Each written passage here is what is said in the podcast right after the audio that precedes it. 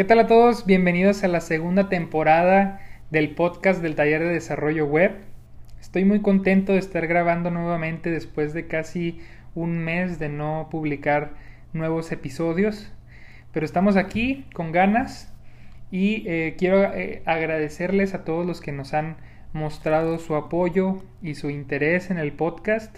Sin duda ha sobrepasado todas las expectativas que teníamos eh, para la primera temporada y sus muestras de afecto y de apoyo me motivan mucho para poder seguir con este proyecto y espero que esta nueva temporada traiga contenido de, de valor y que pueda ayudarlos ante las circunstancias eh, que estamos viviendo actualmente.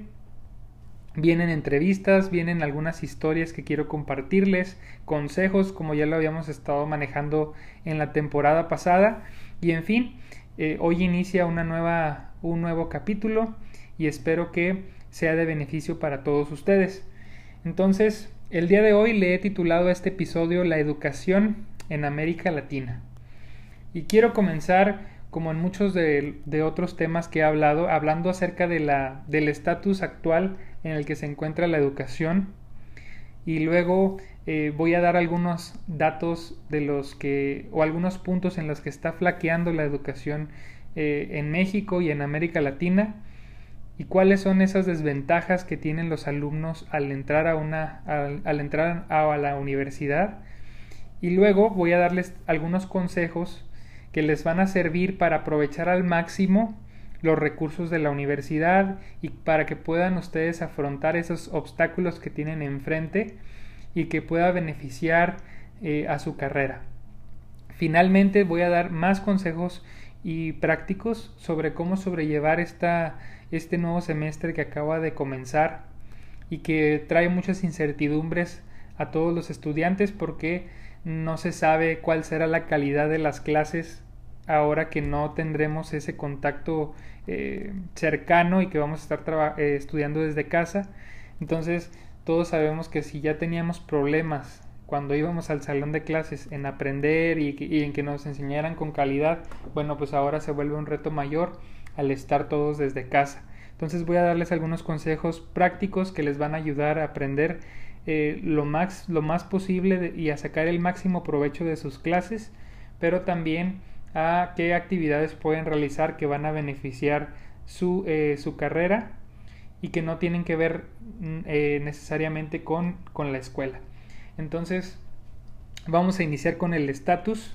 Voy a darles, compartirles algunos datos que aplican para México y es el número de egresados de las carreras de ingeniería, eh, todas las carreras de ingeniería. según datos del 2016, en México hubo 8.303 egresados de todas las ingenierías, mientras que para las licenciaturas relacionadas con lo social, con el derecho o la psicología hubo aproximadamente 34.000 alumnos por año. Y lo que este dato nos, ilustra es que ya no es nada especial salir de la universidad. Antes, eh, por lo regular, era símbolo, terminar la universidad era símbolo de, de bienestar, de superación, de estatus social de alguna forma y quienes tenían una carrera, eh, alguna carrera terminada, quienes tenían una licenciatura, ganaban bien, tenían mejores oportunidades y hoy vemos que no es así. Vemos que ahora hay demasiados egresados por año y que ya no es realmente nada especial terminar la escuela o estudiar la universidad. Y creo que esto es resultado de un esfuerzo del gobierno en los últimos 30 años de impulsar que más jóvenes estudien la escuela y ayudarlos y darles las facilidades para que terminen sus estudios. Y si bien esto es una loable labor y tiene un buen propósito, creo que también por el por el simple hecho de querer dar una buena gráfica, una buena estadística y de mejorar los, los números en cuanto a cuántas personas se gradúan en México y cuántos son licenciados, eh, creo que también se ha abandonado la calidad de la educación. Entonces hemos pasado al extremo de no tener licenciados a tener un exceso de licenciados, pero mal preparados porque no se le invierte lo suficiente a las universidades, a lo mejor se, se crean tres o cuatro universidades nuevas que no tienen la capacidad eh, para enseñar con calidad, no hay docentes bien preparados, etcétera. Entonces terminamos con muchos, sí, muchos, muchos eh, jóvenes eh, con, con su carrera terminada, pero no necesariamente con los conocimientos necesarios para enfrentarse al mundo laboral. Y pues bueno, esa es la triste situación en la que nos encontramos y quiero platicar acerca de por qué creo que esto está sucediendo y luego cómo vamos a afrontar esos obstáculos. Eh, yo creo que una de las razones por las que, en especial en la ingeniería, que es donde me voy a centrar, hay una falta de visión y de orientación de parte de las universidades. No voy a hablar de una en específico, creo que en general hay un problema de visión y creo que no entienden todavía, no terminan de entender eh, en las escuelas hacia dónde va el mundo y qué es lo que se necesita y cómo podemos darle las herramientas necesarias a los estudiantes para aprovechar las circunstancias en las que nos encontramos. Hoy más que nunca hay oportunidad para trabajar en Estados Unidos, por ejemplo, de forma remota o de forma presencial. ¿Por qué? Porque hay una gran demanda de trabajo y ni siquiera en Estados Unidos se dan el abasto para poder desempeñar las labores que se necesitan. La otra, que ya lo hemos mencionado en episodios anteriores, es que la mano de obra en México es más barata. Y ahorita en el plano del, en el campo del software, hay muchas oportunidades de estudiar en Estados Unidos y parece que las, em, las universidades no ven ese tipo de cosas. Entonces, en lugar de estar promoviendo eh, ciertas herramientas, lenguajes de programación, que sean los que más están demandados en Estados Unidos para que los alumnos estén bien preparados y puedan aplicar a esos trabajos y les pueda ir bien, están enfocando su visión a otro lado, al ramo local. Eh, y en el caso de, en mi caso particular, que vivo en Ciudad Juárez, Chihuahua, en la frontera con, con Estados Unidos, abunda aquí la industria maquiladora. Entonces, aquí el plan de estudios va enfocado a saber, a tener una visión general del software, pero también enfocada a las labores que van a estar realizando en el plano local, en lugar de estar pensando en el plano internacional y más en estas oportunidades que les estoy platicando. Entonces, eh, en vez de priorizar el conocimiento en temas de desarrollo web, de inteligencia artificial, de análisis de datos, se le está dando más prioridad a labores de mantenimiento, de redes, de otro tipo de, de áreas de, la, de las tecnologías de la información. Y creo que esto afecta directamente a los estudiantes. Además, no permite actualizar un plan de estudios que hoy creo se encuentra obsoleto porque te vienen enseñando lenguajes y herramientas y, metodologías de desarrollo de hace 15 años. Lo más, lo más nuevo es de hace 15 años. O sea, te puedes encontrar referencias en las presentaciones de los maestros que son de 1997, de 2001. Y no es que porque sea viejo significa que sea malo, porque hay aprender bien los fundamentos del, software te va a ayudar eh, de gran manera. Pero creo que aquí hay un exceso de lo obsoleto y no hay una visión hacia el mañana, hacia el futuro y creo que estamos dejando eh, muchas oportunidades o al menos quitándole a los estudiantes la oportunidad de aplicar estas cosas porque ni siquiera les decimos que existen estas oportunidades. Entonces esto afecta completamente eh, a los estudiantes la visión local en vez de tener una visión más internacional. Eh, además, producto de un mal plan de un mal eh, manejo del plan de estudios y de una mala visión, tenemos como consecuencia estudiantes que saben de todo y a la vez de nada. Les enseñamos un poco de redes, les enseñamos un poco de mantenimiento, un poco de programación orientada a objetos, les enseñamos un poco de administración de proyectos y al final terminan sabiendo lo básico de todo, pero no saben en específico de nada. Entonces van a ir a una entrevista de trabajo y a lo mejor en el plano local van a tener una oportunidad, Pero ¿qué pasa si quieren moverse a una empresa más grande o a una empresa de software que cree nuevas soluciones? Pues va a ser muy complicado porque eh, realmente no tienen lo necesario para poder afrontarse a al, al, mercado laboral y a las exigencias que existen afuera. El, el, el pretexto de siempre es que en la escuela se les dan las bases y sobre ello cada quien busca su camino. Y eso es entendible hasta cierto punto porque eh, bien, si bien es cierto no puedes priorizar sobre alguna rama de especialidad porque pues cada el, el software es muy, es muy amplio y puedes dedicarte a muchas cosas y cada quien va a escoger lo que quiera hacer.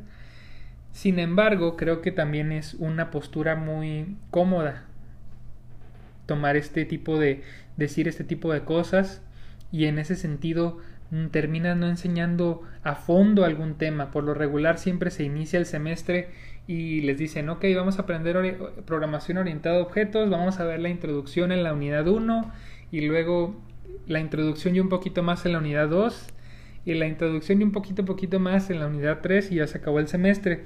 Y al final del semestre no terminaste sabiendo ni qué es poliformismo, ni qué es eh, una clase abstracta o cómo se aplica una interfaz. Y terminas desperdiciando seis meses haciendo calculadoras ahora con, con programación orientada a objetos y utilizando métodos de, de enseñanza obsoletos. Y esto pues viene a afectarnos, viene a afectar directamente a los, a los estudiantes. Y yo creo que es un problema esto de la introducción, de todo darle introducción, introducción, introducción y nunca pasar realmente al conocimiento útil. Y también creo que esto es a causa de unos eh, docentes mal preparados que nunca han estado ni siquiera en, el, en ejerciendo lo que enseñan. Muchos de ellos, de los docentes, eh, terminaron la carrera y vieron una oportunidad de trabajar en la universidad y entraron a trabajar. Algunos otros tienen la fortuna de estudiar una maestría y entran a dar clases. Otros estudian hasta el doctorado y vuelven a dar clases que por lo regular, al menos en lo particular, mis mejores materias las impartieron los doctores. Sin embargo, ellos tienen un plan o una visión más académica y a veces eh, por tener esa visión nos enseñan elementos prácticos que van a beneficiar para, para lo laboral. Entonces, esta mala, esta poca capacidad de los docentes de conocimiento es lo que provoca que no se ahonde aún más en los temas y que se quede todo en las introducciones porque es la introducción la que ellos conocen. Entonces, eh, puede ser un poquito fuerte todo lo que estoy diciendo ahorita, no me refiero, hay casos especiales, por supuesto, de docentes, hay casos especiales de universidades que le han invertido a esto del, software y entienden que hay un, que, que, para allá va la sociedad en general.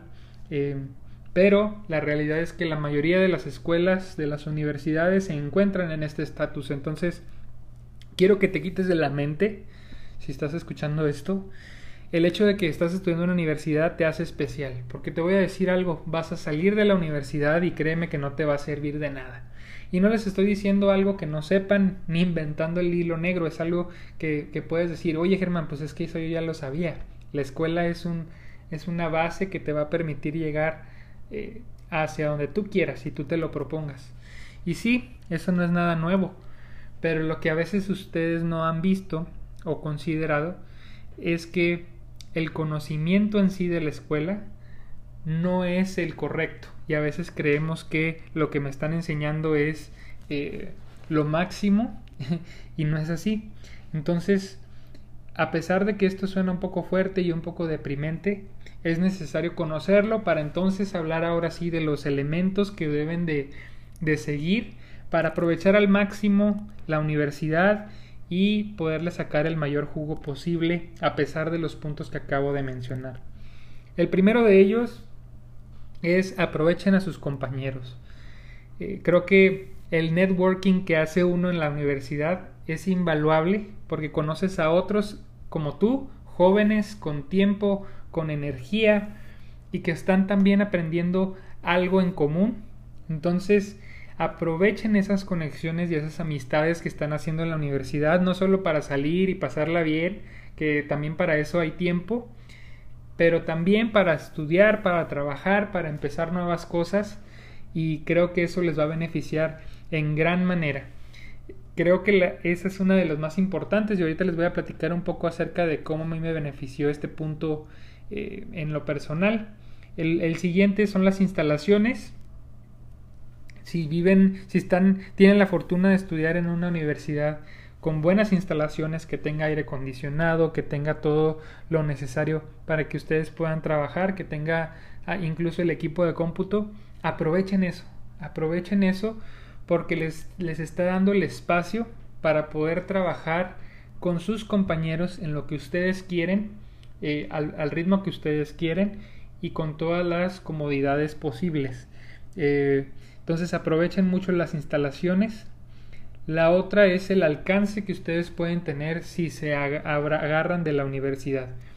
En el, caso del taller de desarrollo web inició en la, en la UACJ, la Universidad Autónoma de Ciudad Juárez, que es mi casa de estudios, y yo me abracé de la universidad, me agarré de la universidad para poder promover este, este proyecto y les estoy inmensamente agradecido a la universidad por todo el apoyo, el espacio para dar conferencias, para dar las clases, para todo lo que he querido hacer me han apoyado.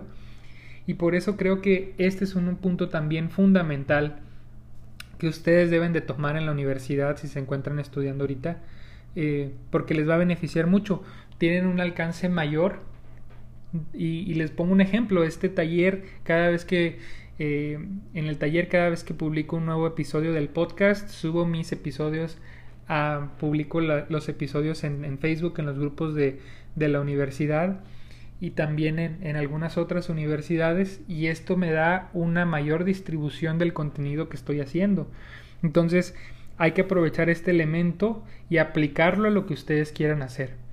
La otra, el cuarto punto es los recursos que ofrece la universidad en temas de Internet, de herramientas de desarrollo. En el caso de la UACJ te dan el paquete completo de Office para poder trabajar, entonces, entre otras muchas herramientas, y hay que aprovechar todo esto para aplicarlo en algo personal, en algo extracurricular. Creo que ahí está la diferencia entre que, que les va a ayudar a destacar en la universidad. No se apeguen a lo que solo les enseñan en el, salón de clases porque ya vimos que no es el más adecuado y que no tiene la mejor calidad del mundo. Pero lo que ustedes puedan hacer fuera de la escuela con otros compañeros en las instalaciones, aprovechando el alcance que tiene la universidad y utilizando los recursos que te brindan, eso es lo que te va a potenciar para poder adquirir las habilidades que necesitas para trabajar en lo que tú quieras. Entonces, bien importante este punto de los de combinar todos estos puntos que les acabo de decir eh, porque les va a beneficiar a su carrera. Y el último punto es los concursos. Yo participé en varios concursos de, de la universidad y me beneficiaron de gran manera. Incluso en el último concurso que participé fue un hackathon hace dos años y ahí obtuve eh, un trabajo que la verdad me sirvió de mucho crecimiento y fue gracias a esa participación que me abrió las puertas a otras cosas. Entonces, si hay concursos en su escuela, no duden en entrar a participar, no importa si ganan o no ganan, más allá de, de, de, quién gane, la visibilidad que te da un concurso, la experiencia que ganas con, con participar en un evento como, como ese, pues es invaluable y les va a beneficiar también. Eh, compartiéndoles una les voy a compartir una historia muy breve eh, respecto a cómo utilizar o aprovechar a los compañeros en la escuela. En, mi caso, hace ya cinco años conocí a varios compañeros en la carrera de software que tenían el mismo interés y las mismas inquietudes que yo. Entonces nos empezamos a juntar por un lapso de algunos meses eh, para hacer algunos proyectos juntos, para aprender sobre ciertos temas eh, en la biblioteca de la universidad. Y aparte de que hice muy buenos amigos en ese lugar, eh, también me permitió tener una visión más allá de los, de, los otros, de los otros compañeros que tenía en la universidad. Creo que todos los que estuvimos en ese grupo nos ayudó a ver el software de una forma distinta y también nos enseñó que trabajar con un amigo, con un compañero, te permite mejorar tus habilidades porque tú impulsas al otro, lo motivas a que siga aprendiendo y, encuentras lo mismo eh, de parte de tus compañeros hacia ti, que te ayudan y que te critican lo que haces y eso te ayuda a crecer. Entonces yo estuve un tiempo con ellos trabajando en varios proyectos y sin duda me ayudó a ver las cosas de una forma distinta y hasta el día de hoy recuerdo esos momentos porque soñábamos juntos sobre hacer ciertas cosas y gracias a Dios muchas de ellas se han cumplido hoy, eh, pero sin duda su apoyo fue fundamental para mi crecimiento. Entonces, eh, para cerrar, voy a darles algunos consejos prácticos sobre cómo sobrellevar la pandemia y la escuela en tiempos de pandemia. Y les voy a dar el primer consejo, eh, no, muy poco convencional, no tiene nada que ver con algo técnico, es no entren a clase sin bañar. Creo que ese es fundamental. Si tienen una clase a las 7 de la mañana u 8 de la mañana, nunca entren a una clase sin bañar. Y se los doy como un consejo práctico que se ha aplicado, que lo aplico yo ahora que, que estoy trabajando de forma remota. Porque yo también entro a una junta, pero no me gusta entrar sin bañar. Porque el bañarte, el levantarte temprano, bañarte, desayunar, hacer las cosas temprano, te activa y te predispone eh, a, hacer las cosas con excelencia y a empezar el día bien. Si empiezas el día eh, así adormilado, con sueño, con hueva, y luego prendes tu computadora y nomás entras ahí por entrar, sin haber hecho los pasos que te acabo de decir, pues eso viene a afectar tu rendimiento, a afectar cómo aprendes y, y créanme que tiene un gran valor, aunque parece algo nada que ver. Eh, con la educación o con cómo aprendes, creo que si tú te levantas temprano, pues les digo porque me ha servido, y se bañan, desayunan, si haces ejercicio, haces ejercicio, eh, y entras a clase, te va a servir eh, mil veces mejor. La otra es que ahora que están en, desde su casa tienen la oportunidad de tener el tiempo libre que antes no tenían. Eh, aunque si bien es cierto que sus materias duran lo mismo y siguen teniendo la misma la, misma duración las clases. Lo cierto es que ustedes pueden poner ahí en silencio la clase y apagar ahí la cámara y listo, ya no hay problema, o sea, ya se acabó la clase. Entonces, si hay cosas que están viendo en la, en la clase que no les están, que son muy repetitivas o que ya no tienen nada de, de especial, pues pueden utilizar ese tiempo para tomar algún curso o leer algún libro o, hacer alguna actividad que les realmente les ayude a aprender. El otro punto es que tienen que concentrarse, aprender a concentrarse. Y creo que esto es vital. Un consejo práctico que a mí me ha servido es pon tu celular en modo avión o tu iPad, lo que tengas. Y la otra es que no escuches música curiosamente cuando escuchas música eh, te distraes y no te permite enfocarte realmente en el contenido que estás viendo. Entonces, si ustedes realmente quieren concentrarse, si han tenido problemas en que abren Facebook una vez y luego ya están viendo el, el, perfil de fulanita y luego después ven un video ahí de lazo que sale en el, en el inicio de Facebook y luego ya ven otros 10 videos y así se les van 20 minutos y no se pueden concentrar, hagan esto. Apaguen su celular o pónganlo en modo avión no escuchen música y concéntrense nada más en lo que están haciendo. Créanme que les va a servir. La otra es que tengan un horario definido para hacer ciertas actividades.